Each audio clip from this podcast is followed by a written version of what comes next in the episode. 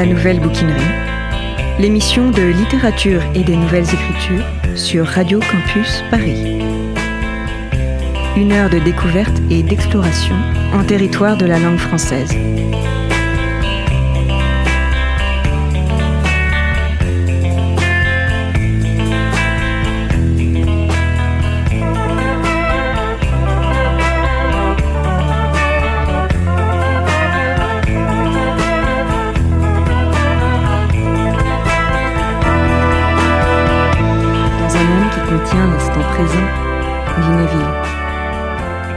Faire des distinctions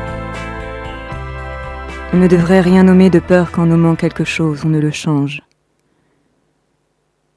Laissons-la exister, cette rive, cette beauté, et moi-même pour un instant inondé de plaisir. Le soleil est très chaud. Je vois la rivière. Je vois des arbres mouchetés et roussis par la lumière de l'automne. Des bateaux passent, traverse le rouge, traverse le vert. Au loin, une cloche sonne, mais ce n'est pas pour la mort. Il y a des cloches qui sonnent pour la vie. Une feuille tombe, de joie. Oh, je suis amoureux de la vie. Regardez comme le sol fait jaillir ses embruns gracieux dans l'air. Regardez comme le bateau passe au travers chargé de jeunes gens indolents, inconscients, bien bâtis. Ils écoutent le gramophone, ils mangent des fruits tirés de cornets en papier. Ils jettent les pots de bananes, qui coulent ensuite comme des anguilles dans la rivière. Tout ce qu'ils font est beau. Derrière eux, on voit des huiliers et des bibelots. Leurs chambres sont remplies d'avirons et de chromolithographies mais ils ont donné beauté à tout cela. Ce bateau passe sous le pont. Un autre arrive, puis un autre. Voilà Percival paraissant sur des coussins monolithiques, un géant au repos. Non, c'est l'un de ses satellites qui imite son repos monolithique, son repos de géant. Il est le seul à ne pas s'apercevoir de leur manège. Et quand il les y prend, il leur flanque un coup de patte sans méchanceté. Eux aussi viennent de passer sous le pont et de traverser les fontaines des arbres tombants, de traverser leurs touches délicates de jaune et de prune. La brise frissonne, le rideau frémit. Je vois derrière les feuilles les bâtiments solennels, mais à jamais radieux, qui semble poreux, sans lourdeur, léger, bien qu'installé de temps immémorial sur ces pelouses séculaires. À présent monte en moi le rythme familier. Les mots qui étaient dormants tantôt soulèvent, tantôt agitent leur crête, et tombent et remontent, et tombent et remontent encore. Je suis poète, oui.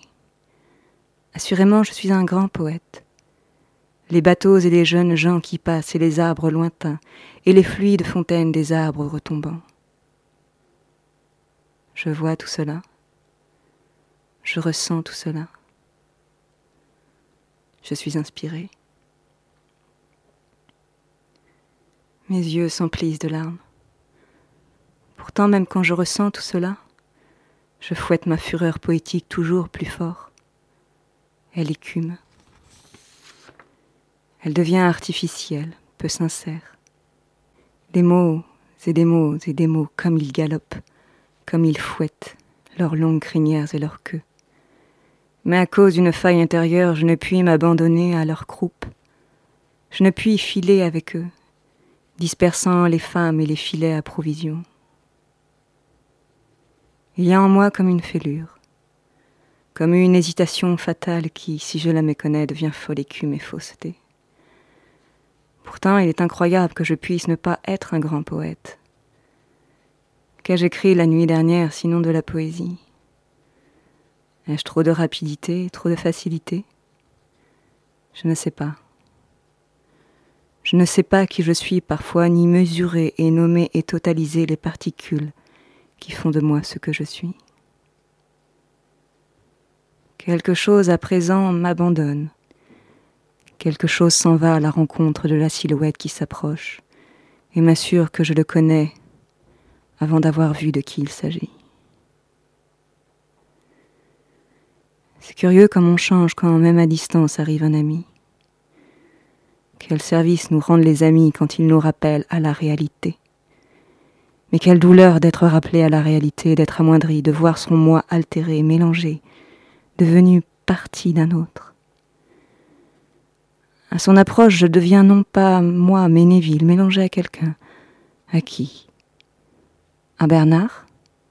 Oui, c'est Bernard. Et c'est à Bernard que je vais poser cette question. Qui suis-je?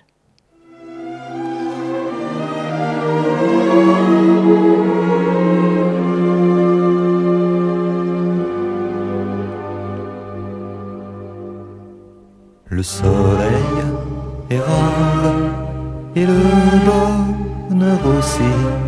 L'amour s'égare long de la vie. Le soleil est rare et le bonheur aussi. Mais tout bouge au bras de mélodie. Les murs d'enceinte du labyrinthe s'en trouve sur. Le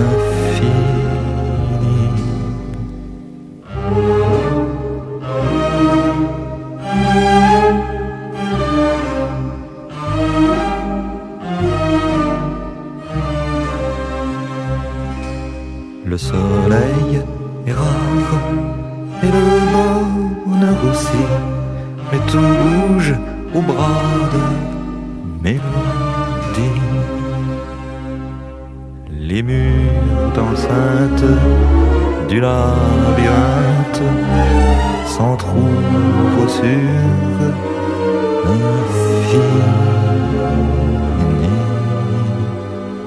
Plus que la forme et le fond, le territoire est toujours un langage, une parcelle de terre, à travers laquelle défricher la longueur du monde.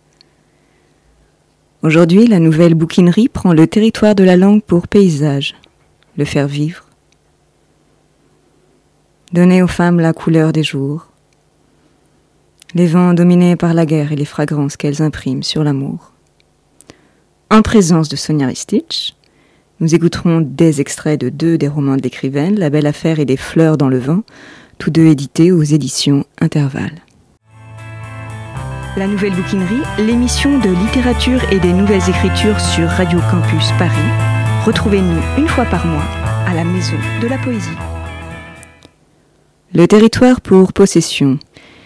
Qui en est la maître et qui le possède? Le soldat guerrier devenu seigneur euh, du tertre? Ou les âmes se nourrissent? Ou bien encore celui qui en connaît le parfum secret? D'un bout à l'autre le pays sagace, des dessins de conquête. La Nouvelle Bouquinerie, l'émission de littérature et des nouvelles écritures sur Radio Campus Paris. Retrouvez-nous une fois par mois à la Maison de la Poésie. Bonsoir Sarah. Donc la Nouvelle Bouquinerie, le territoire pour paysage, pour parler de deux de vos ouvrages, La Belle Affaire et le dernier sorti des Fleurs dans le vent. On a écouté Virginia Woolf. Est-ce que c'est une femme qui a une importance dans votre vie d'auteur Je pense que Virginia Woolf a une importance quasiment pour toutes Enfin, J'ai l'impression, en tout cas pour moi, elle a beaucoup d'importance. Quand vous avez découvert Virginia Woolf Euh, je pense adolescente, je devais avoir une prof qui, qui en était fan et qui m'a- conseillé de la lire. Je ne me souviens plus pourquoi j'ai commencé à ce que c'était le phare? Et je ne comprenais rien, je pense que j'étais trop jeune. Et puis plus tard, euh, au début de la vingtaine, bien sûr, j'ai vu une chambre à soi. Et euh, je n'osais pas encore dire que je voulais écrire, que je voulais être écrivaine. Et, euh, mais, mais, mais une chambre à soi pas mal euh, éclairé le chemin. Et nous allons donc écouter ce chemin éclairé en écoutant l'extrait de votre dernier roman, Les Fleurs dans le vent. C'est à vous.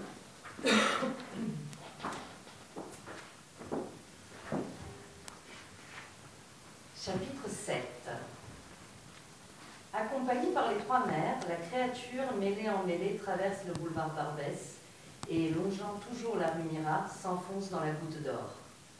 À cette époque, il n'y a pas encore de carte de CRS garée en permanence à Château-Rouge, mais la goutte d'or, c'est déjà un autre monde. Un peu plus calme, un peu plus joyeux que ce qui va devenir par la suite. Bien sûr, on y croise déjà un monsieur qui distribue des petits tracts, publicités pour un marabout du coin, dont le pouvoir promet le retour immédiat et définitif de l'être aimé, en courant comme un chien derrière son maître. Véronique en fait la collection de ces petits bouts de papier rose, bleu, jaune. Elle les accroche dans le couloir. Françoise, elle, lise à voix haute celui qu'on vient leur pourrer dans les mains. Elle rit et se délecte des formules autant que des fautes de frappe et d'orthographe. Aldina glisse discrètement le sien dans sa poche, entre autres, le marabout garantit la fertilité. Paiement après travaux, dit-il, sûr de son coup.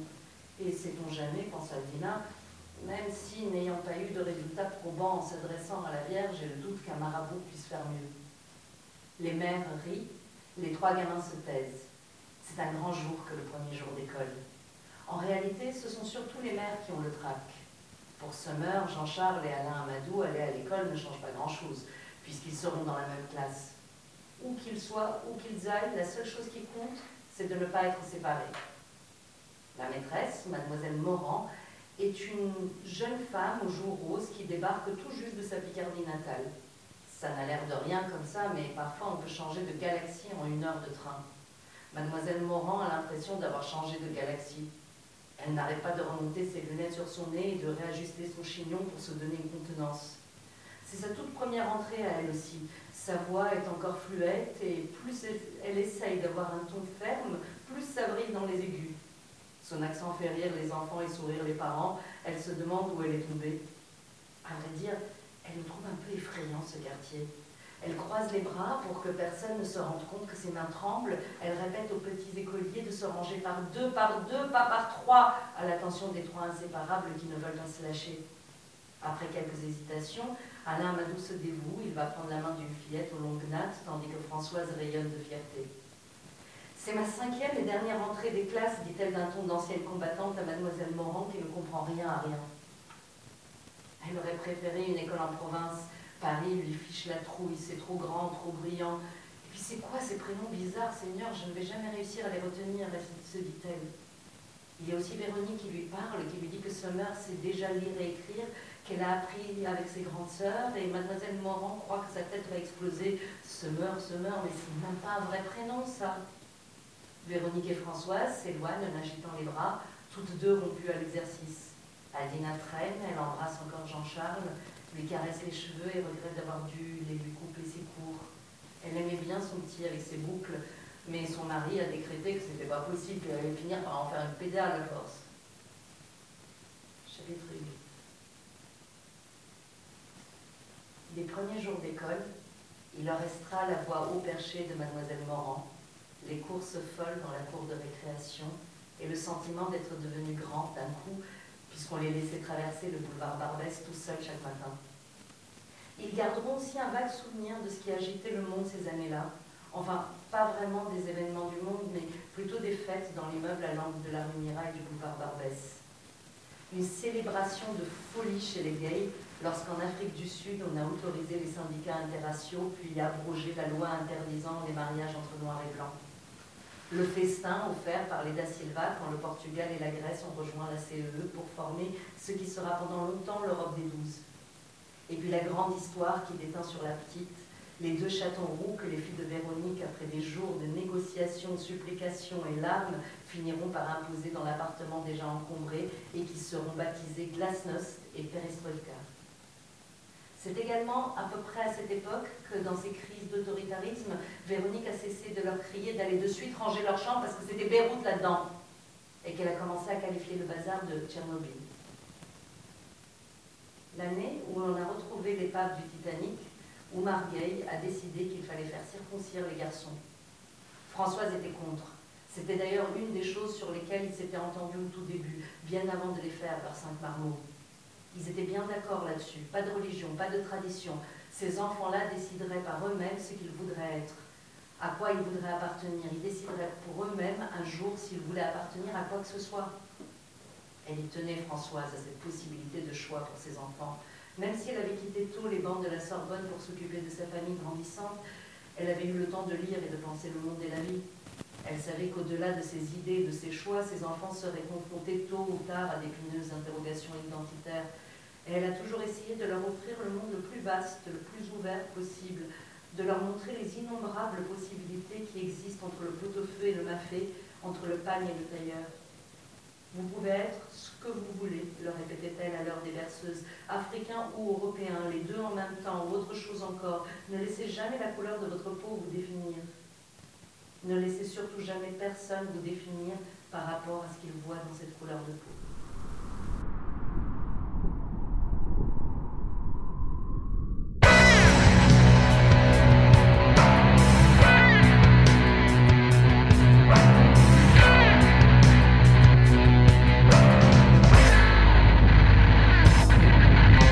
cherche l'angle mort à la barbe des La voie dérobée, le coin de cloison est prêché.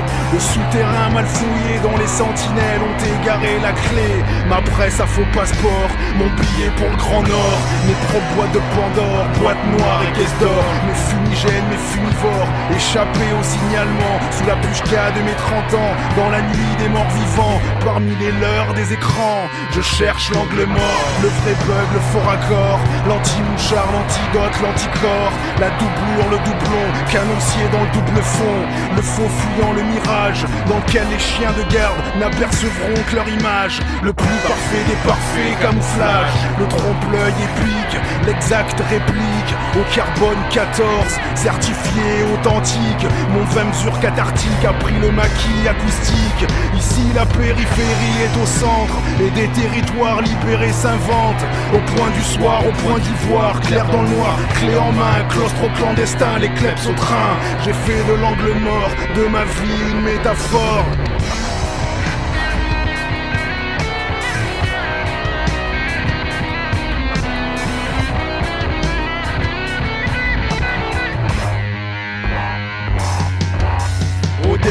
Courts-circuits, au croisement des contraires, au carrefour des massacres, le point d'impact des colères, à contre-courant envers, et contre toutes les musonnières, à la périphérie des gens, au cœur des poudrières, au départ des courts-circuits, au croisement des contraires, au carrefour des massacres, le point d'impact des colères, à contre-courant envers, et contre toutes les musonnières, à la périphérie des gens, au cœur des poudrières, au départ des courts-circuits, au croisement des contraires, au carrefour des massacres, au point d'impact des colères, à contre-courant envers, et contre toutes les musonnières, à la périphérie des gens, au cœur des poudrières.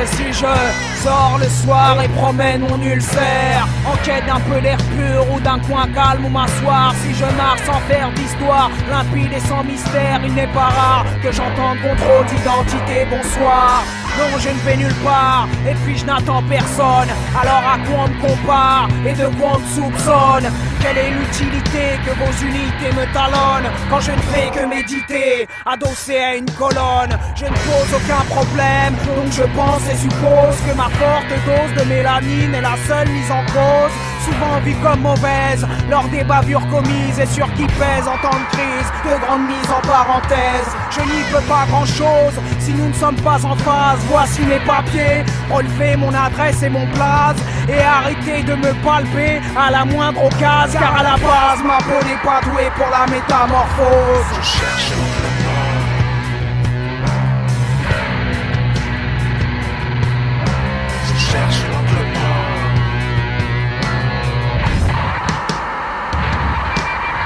Au départ des courts-circuits, au croisement des contraires, au carrefour des massacres, au point d'impact des à colères, contre-courant en et vert, contre toutes les muselières, à la périphérie des gens, au cœur des poudrières, au départ des au courts-circuits, croisement des contraires, au carrefour des au massacres, point d'impact des à colères, contre-courant en et contre toutes les muselières, à la périphérie des au gens, cœur des poudrières, au départ des au courts-circuits, croisement des contraires, au carrefour des au massacres, point d'impact des à colères, contre-courant en et contre toutes les muselières, à la périphérie des gens. Au cœur des poudrières.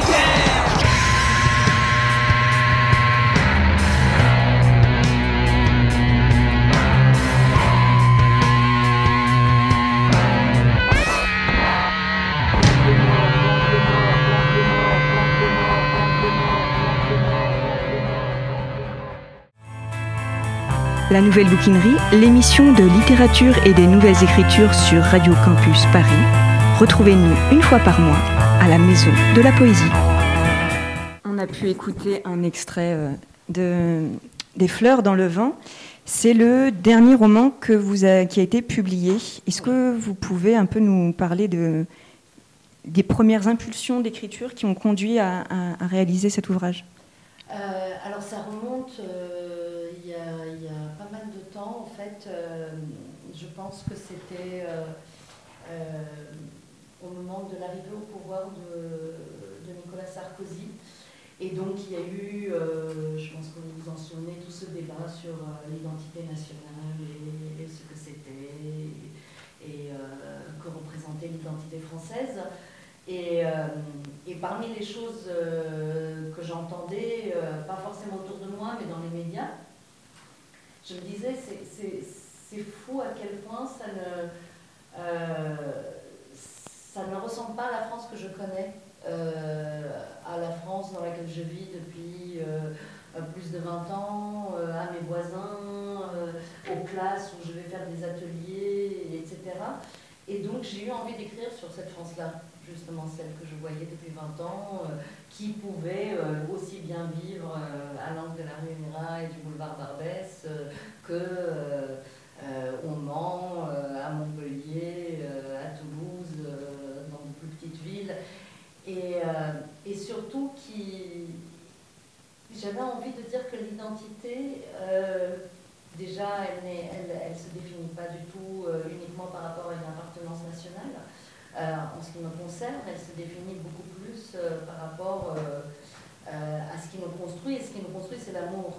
Donc, si cet amour-là se passe dans les familles, c'est celui-là. Si, si c'est l'amour, l'amitié, comme dans le roman où finalement ces trois personnages vont se construire vraiment dans leur rapport à l'intérieur de leur trio et, et, et, et dans, dans, dans comment ils vont aborder la vie euh, tous les trois ensemble.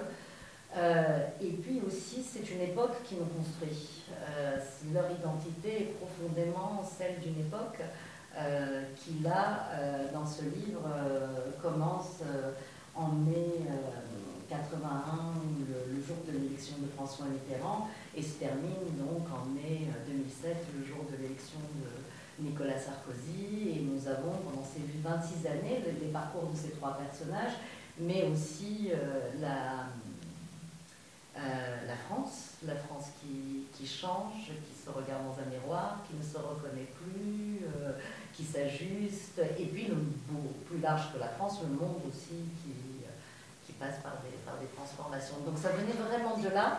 Après, maintenant, il est facile à résumer, c'était beaucoup plus euh, difficile à, dire au moment de la première idée. Donc, euh, j'ai euh, j'ai- eu juste cet immeuble, ces trois familles qui vivaient dans le même immeuble, l'idée un petit peu, et puis, et puis j'ai j'ai mise de côté parce que je laisse souvent les idées reposer euh, le temps d'y revenir pour les écrire. J'ai écrit autre chose entre-temps, La Belle Affaire, des pièces de théâtre. Et puis, du temps a passé, on était déjà dans le quinquennat Hollande, je n'avais pas avancé euh, sur euh, des fleurs dans le vent, et je me suis dit, mais comment, comment parler de ça maintenant? J'ai l'impression que le pire qui pouvait arriver est arrivé avec l'élection de, Sarkozy, et puis, maintenant, ce que je voyais sous le quinquennat Hollande me semblait pas beaucoup mieux, voire me semblait s'empirer. Je me disais, mais est-ce qu'il faut que je décale, que, que, je décale la période? Et puis ensuite, il y a eu 2015, les attentats, donc encore, on va dire, une étape violente dans, dans, dans l'histoire de, de, ce pays et de, et de cette génération. Et à un moment donné, je me suis dit justement, il faut s'arrêter le jour de l'élection Sarkozy, il faut s'arrêter avant, avant, avant l'accélération de, des choses qui vont mal euh, et essayer de voir où est-ce que ça, où est-ce que ça a brillé. j'ai l'impression que peut-être ça a brillé quelque part entre, entre l'élection de Mitterrand et l'élection de Sarkozy, que ça a vraiment brillé. Donc voilà, c'était ça un petit peu. Euh, vous pouvez aussi m'interrompre. Ah non, mais on vous, on, on, on vous, on vous écoute.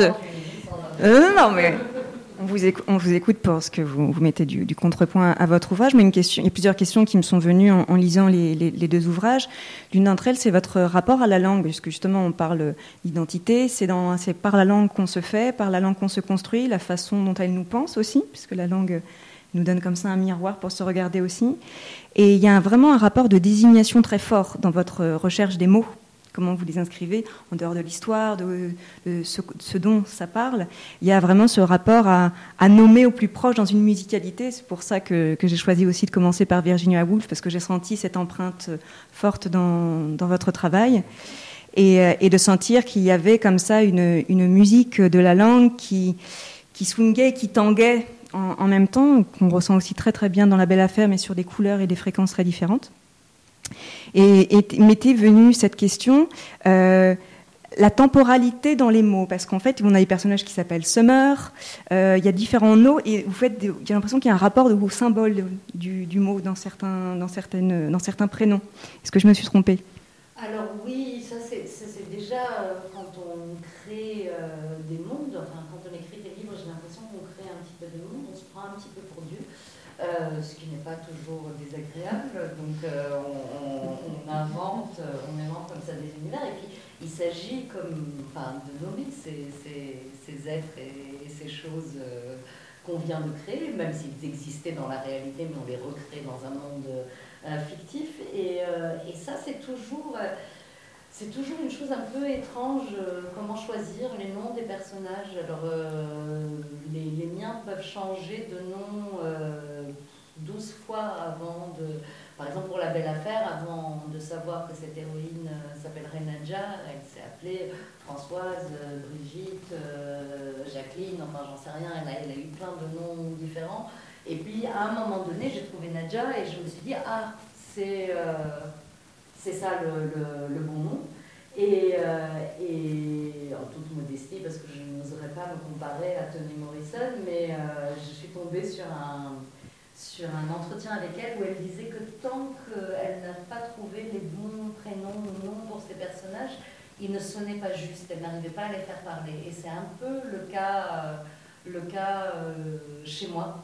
Et dans, la, dans fleurs dans le vent, puisqu'on est parti de là, effectivement, les, prénoms, alors c'est expliqué euh, dans, le, deuxième chapitre, je crois, ou le troisième, euh, l'histoire des prénoms euh, des, des, trois personnages, pourquoi, euh, pourquoi les filles de Véronique s'appellent automne, hiver, spring et summer, pourquoi dans la famille de de Douma, mais qui au début euh, est désigné comme Alain Amadou, puisqu'il est tout petit, c'est plus tard au collège qu'il va se dire non, ça craint trop de s'appeler Alain Amadou, euh, c'est trop jeune, je, je préfère qu'on m'appelle Douma. Donc euh, cette, cette, famille euh, franco-sénégalaise où la mère, euh, presque de manière extrêmement naïve, veut croire en, en, en, un métissage joyeux, donc qui va donner à tous ces enfants des noms improbables comme Alain Amadou ou Antonin Ali, euh, voilà. Et puis chez Jean-Charles, ça c'est plus, plus, plus, banal, c'est une famille, il est la première génération de Français d'une famille portugaise, et comme beaucoup de familles de cette génération, ont, ont donné des noms très très français pour pour montrer euh, qu'on s'intégrait, qu'on... Qu Donc voilà, il y, a, il y, a, je ne sais pas si c'était ça la question, mais en tout cas l'histoire des, prénoms est toujours, euh, est toujours euh, une longue histoire, comme un, comme un bras de fer entre, entre euh, le début de l'écriture et, mon imaginaire, eh bien à un moment donné, ça s'impose. Je me dis, ok, ça y est, ça, il s'appelle comme ça. Euh, Est-ce que du coup un prénom est quelque part une porte d'entrée ou une première fréquence pour entrer dans l'histoire? Sans doute, mais je pense aussi que je, ne saurais répondre beaucoup, les, lecteurs euh, sauraient répondre beaucoup mieux parce que il y a toute une part, j'imagine, de ça qui est inconscient dans mon processus d'écriture. Alors il y a des choses très conscientes quand, quand ce que je viens de raconter en disant, ok, euh, il faut des prénoms qui, qui, posent tout de suite ces trois familles, euh, mais en même temps, euh, dans d'autres ouvrages, je pense à une de mes pièces qui s'intitule Le phare et, et, où je viens de recevoir d'une compagnie du, du, Burundi qui vient de la monter une analyse des prénoms des personnages de cette pièce qui m'a mise sur le derrière où j'ai jamais pensé euh, le quart de ce qu'ils ont trouvé comme explication des prénoms. Et finalement, tout était très juste, mais je pense que le lecteur est, toujours un peu plus intelligent que l'auteur euh, sur ces questions-là. Et que c'est bien que l'auteur ne soit pas trop intelligent sur ces questions-là. Eh bien, en, parlant d'un autre auteur qu'on va en parlant d'auteur, on va en écouter un autre, Jean-Christophe Bailly, avec une proposition de Sylvie Debrun d'un ouvrage qui s'appelle Le dépaysement.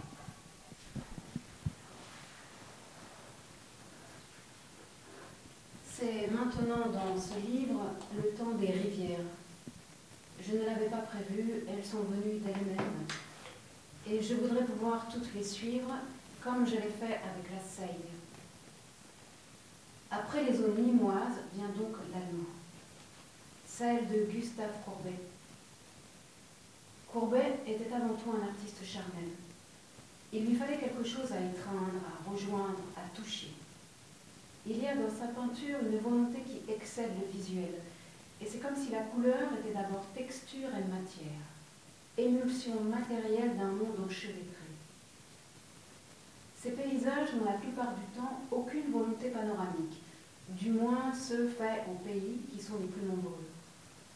Aucun éloignement, aucun cadrage cherchant à composer le paysage comme un ensemble, au contraire, une approche à la limite de la saturation, où, par-delà les reflets ou la brillance de l'eau, le poudroiement des feuillages et les scansions de la roche c'est à peine si un peu de ciel se découpe. De telle sorte que nous sommes avec ces tableaux à l'intérieur du paysage et non pas devant lui. C'est une promenade peut-être, mais avide, aux aguets, descendu en bas des gorges, au ras des eaux, des mousses, des pierres. Une peinture de chasseur, sombre, obstiné, qui accomplit la tragédie du paysage initié par les romantiques mais qui le fait sans pathos ni anecdote, avec une brutalité pleine de douceur attentive. Ce rapport de Courbet au paysage qui l'entoure, dont il se sait et se veut entourer, la source de la loue en est la condensation. Parce que ce sujet, le jaillissement de l'eau hors du trou noir situé tout en bas de la haute falaise grise qui ferme le fond du vallon, non seulement se suffit à lui-même, mais à la valeur, la résonance et la densité d'un point. La source de la loue est ce seuil où l'origine se voit, ou plutôt se montre. Le premier contact avec la source est sonore. On la devine, puis on l'entend, puis le fracas augmente, et ce n'est qu'au dernier moment qu'elle se découvre. Et alors, avec et sans courbet, et bien qu'on soit prévenu, une émotion survient. On est fasciné. On reste sous le charme, au sens le plus violent, le moins charmant. La source advenant comme une onde stationnaire, un suspens, mais qui serait continuellement une délivrance. La source de la Loue, en même temps qu'un site bien précis, proche d'Ornans, est une sorte d'absolu. Et c'est comme tel que Courbet l'a vue et la peinte. Point originaire si marqué qu'on ne peut s'empêcher, en regardant les tableaux, de penser aussi à une autre peinture, celle qui est si célèbre et qui annonce l'origine dans son titre et dans l'aplomb innocent de sa posture exhibée, l'origine du monde, bien entendu. Maintes fois souligné et facile, trop facile peut-être, le parallèle entre la source et la femme nue aux cuisses entr'ouvertes, entre la naissance de la rivière et la fente originaire ne cesse pourtant pas de s'imposer. Et l'on pourrait, à partir de lui, inventer, puis suivre un chemin qui conduirait de la nymphe à la source de Cranac, à la femme renversée d'étant donné de Marcel Duchamp. Mais pense-t-on à tout cela quand on est sur place? Non. En tout cas, pas tout de suite. On est jeté sur un plan plus fondamental, plus enfantin, plus étonné. On est dans le drame pur du commencement, joie et effroi mêlés.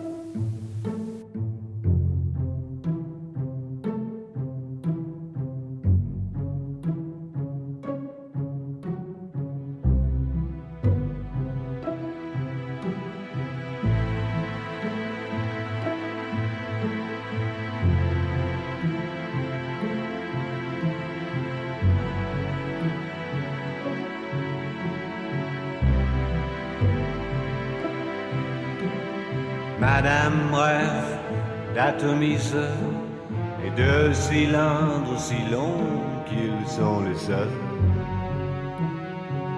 qui la remplissent de bonheur. Madame rêve, Madame rêve d'artifices, de formes oblongues et de totems qui la punissent.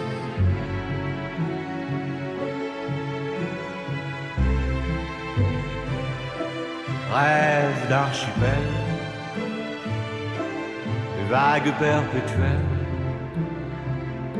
sismiques et sensuelles.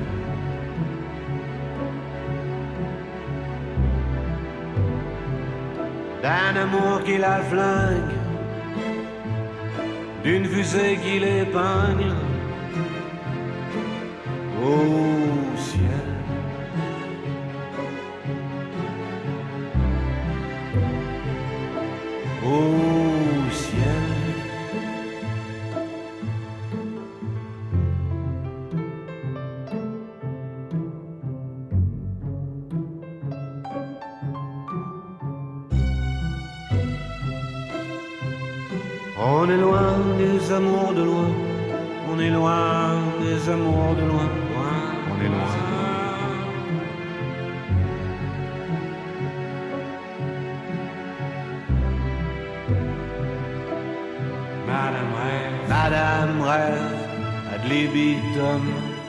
si c'était tout comme dans les prières, qui emprisonne et vous libère. Madame rêve d'apesanteur, des heures, des heures de voltige à plusieurs.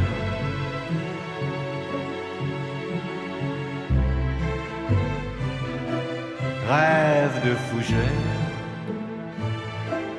de foudres et de guerre, à faire et à refaire.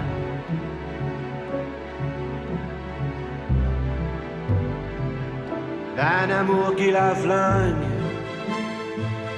d'une fusée qui l'épingle. Au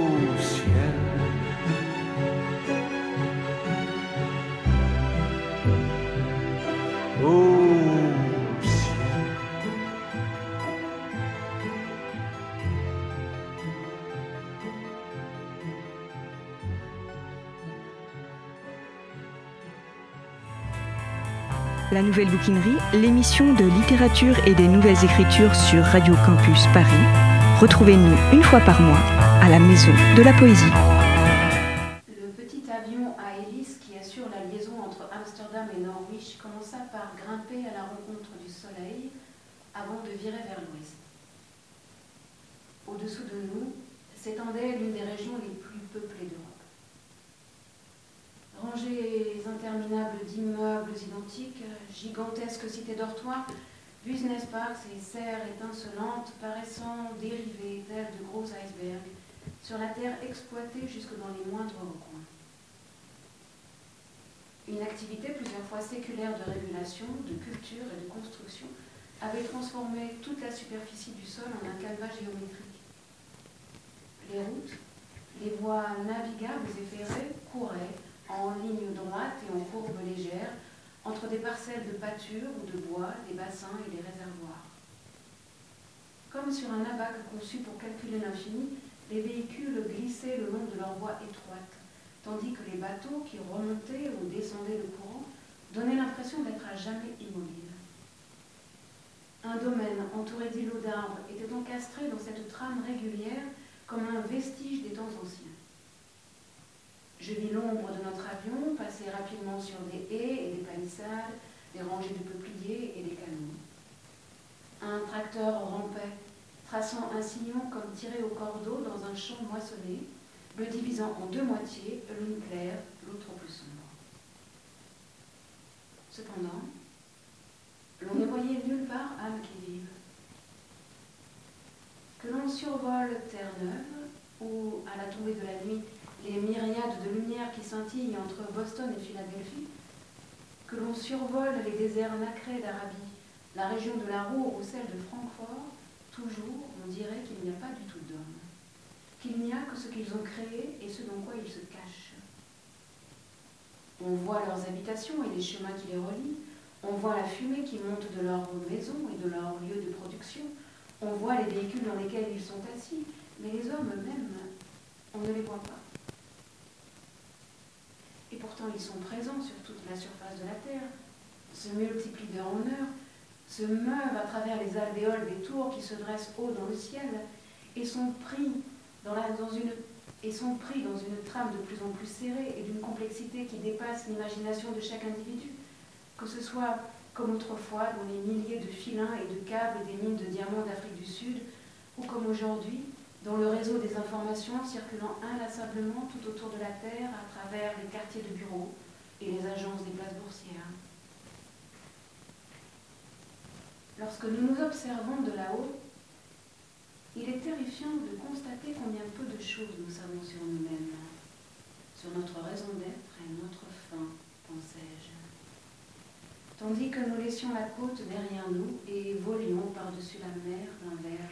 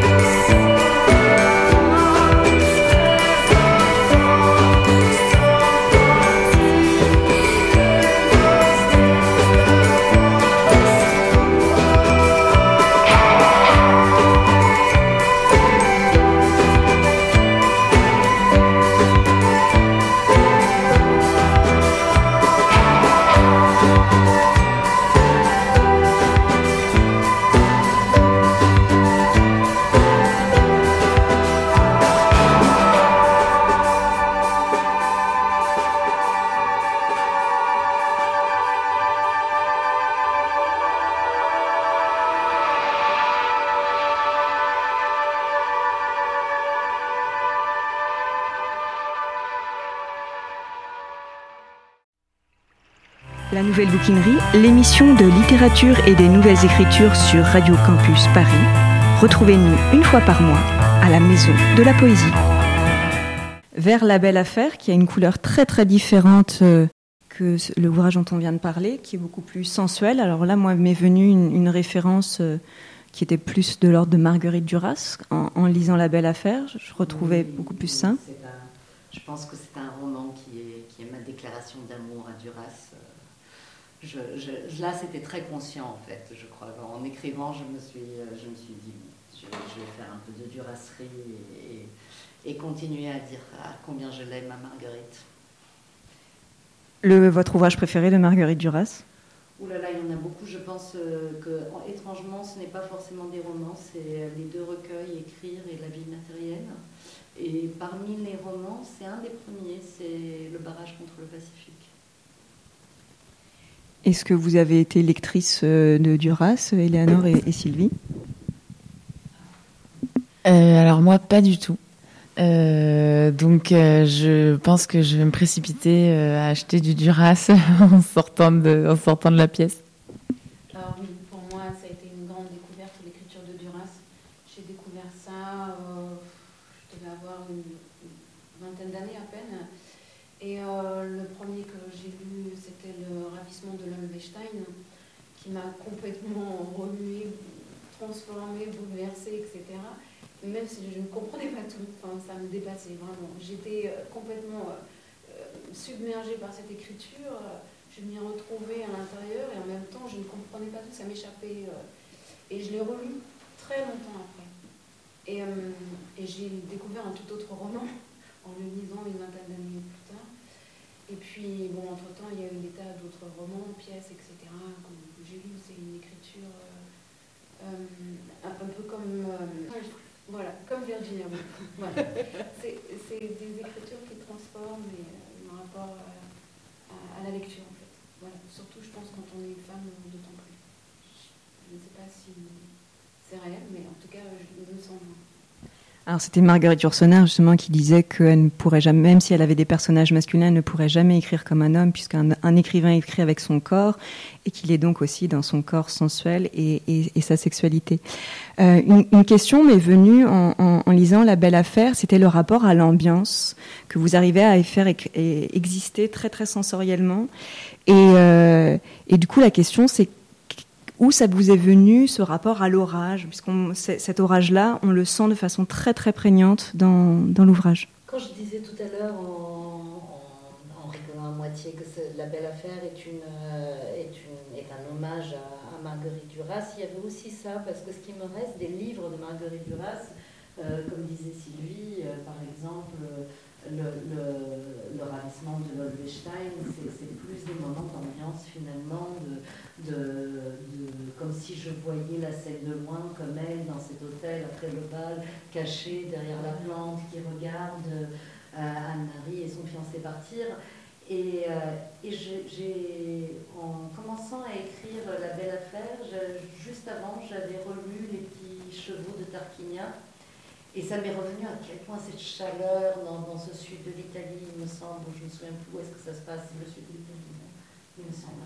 Et, mais en tout cas, ils sont, il y a, il y a, quand ils visitent, c'est fou, il y a cette chaleur écrasante d'été. Et, euh, et donc, c'était habité par ça. Et ensuite, il y a aussi euh, le fait que j'ai eu euh, l'immense chance de, de grandir dans des endroits très différents, de passer de l'ex-Yougoslavie, de ma naissance et d'une partie de mon enfance à à l'Afrique subsaharienne, au, au Zaïre à l'époque, Kinshasa, puis plus tard en Guinée, donc euh, des endroits très différents. Euh, euh, le Zaïre, par le Congo actuellement, qui est vraiment très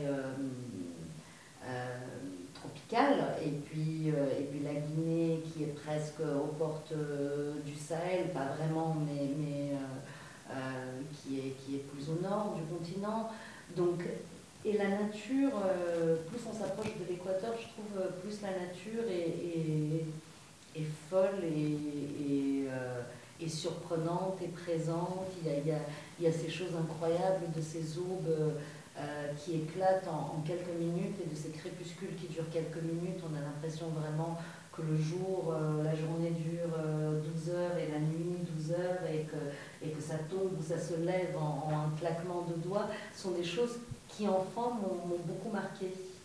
Et, euh, j'écris plutôt des choses, euh, on va dire, qui, sont assez urbaines. Et j'avais envie d'écrire un, livre plus contemplatif, peut-être, d'une certaine manière, et où la nature serait très présente. Et donc, il y a l'orage de ce, de ce Vermont euh, pendant la, canicule, où se trouve l'héroïne. Et puis, il y a aussi ses souvenirs de son enfance en Afrique bien sûr, je lui ai prêté les miens. Euh, et il y a, il y a aussi euh, euh, la, froideur de la grande ville de Paris quand il revient adolescente.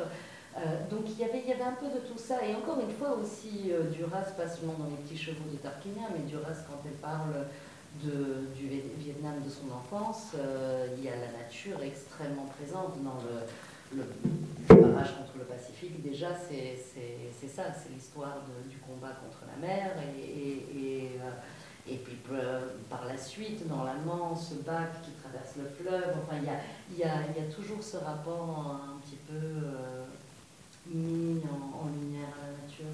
Eh bien, je vous propose de, de partir aux États-Unis, dans un univers euh, qui est moins urbain, avec La Belle Affaire le premier roman édité chez Intervalle de Sonia Ristich. Chapitre 1 Dans le Vermont, elle aime les orages d'été qui, sans vraiment prendre la peine de s'annoncer, éclatent en fin d'après-midi.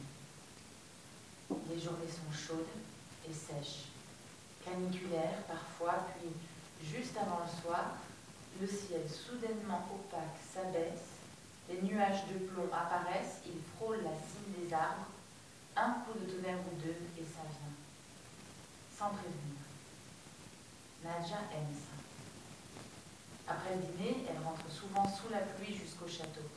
Les étudiants et les professeurs courent sous leurs parapluies, engoncés dans leurs imperméables, et patauchent dans les flaques. Les gamins à bicyclette poussent des cris aigus, mêlés de rire, et pédalent à toute allure de l'enfance remonte la voix sévère de sa mère. Nadja, ne reste pas sous la pluie, tu vas attraper la mort. Et celle, joyeuse, chantante, de No Laisse-la passer, ça ne fait rien, elle n'est pas en sucre. Nadia se rappelle qu'enfant, cette idée l'amusait follement. Elle riait de penser qu'elle pourrait être en sucre. Elle en riait aux éclats, elle en riait tellement.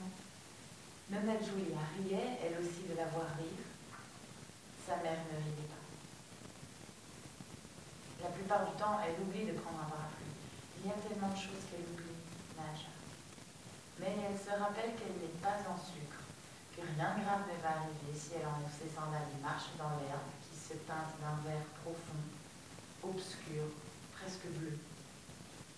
Elle monte dans sa chambre, se défait de ses vêtements mouillés et s'allonge sur le lit il y a cette odeur qu'elle aime, et la moiteur de sa peau sur les draps, et ça lui suffit pour respirer, pour qu'elle se sente plus légère l'espace d'un instant, pour qu'elle ait l'impression que ça va.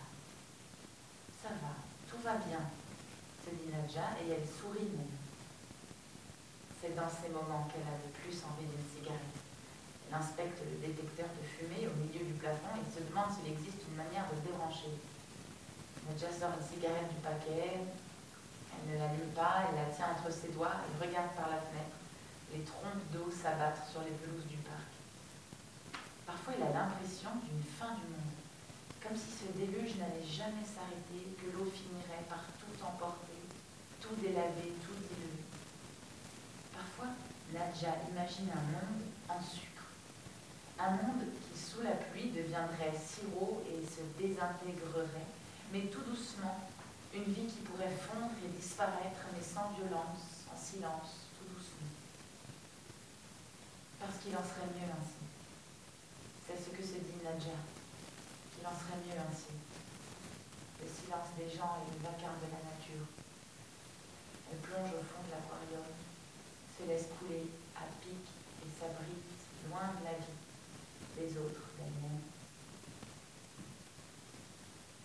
pense alors à là-bas et à ce matelas posé à même le sol, à la maison vide, à cette saison des pluies il y a 25 ans. Elle se souvient seulement d'eux deux, couchés, là, fumant, attendant, de la pluie tambourinant sur le toit, et il lui semble qu'elle fut heureuse alors. Chapitre 2 Depuis quelques années, Nadja passe l'été dans le Vermont.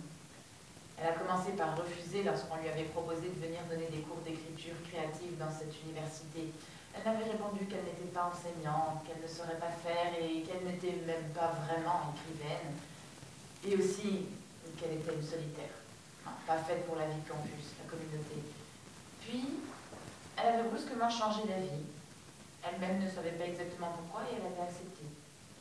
Sans doute parce qu'à ce moment-là, le Vermont lui avait semblé être suffisamment loin de tout. Dès le premier été, Nadja a su qu'elle allait y revenir. C'est en effet loin de tout. C'est propre et ordonné, il y a des horaires, placard de suite de jours, de cours, de repas, de soirées, de conversations polies et superficielles, et cet ennui douceâtre qui lui convient, dans lequel elle se. Elle a l'impression qu'ici, personne ne se rend compte qu'elle fait semblant, qu'elle fait comme si. Ici, personne ne remarque qu'elle n'est pas réellement là, qu'elle s'absente souvent, que parfois elle s'en va tellement loin qu'elle-même n'est plus sûre de pouvoir trouver le chemin du retour. Dans le Vermont, on lui demande souvent si pendant ces deux mois d'américain, sa famille lui manque. Et Nadja met toujours un temps à répondre, à dire ce que l'on attend qu'elle dise, à sourire et dire oui, bien sûr. Elle met un temps un peu trop long, un temps suspect et sa réponse semble sans doute étrange. Oui, c'est bizarre de devoir réfléchir pour savoir si son mari et ses enfants lui manquent. Quel genre de femme, quel genre de mère aurait besoin de réfléchir avant de répondre à cette question? C'est ce qu'elle voit dans le regard de celui qui la pose, la question. Avant qu'elle peine à se souvenir de ces trois-là qui sont sa famille, qu'elle doit faire un effort pour se rappeler leur visage, les timbres de leur voix, leur prénom. Quel genre de femme, quel genre de mère est-elle pour ne pas se souvenir des visages, des prénoms de ses enfants? Même si tous voient bien qu'elle est un peu ailleurs, Nadja, un peu étourdie, absente, dans son monde, mais quand même, quand même. La réalité est que cette question laisse toujours Nadja démunie.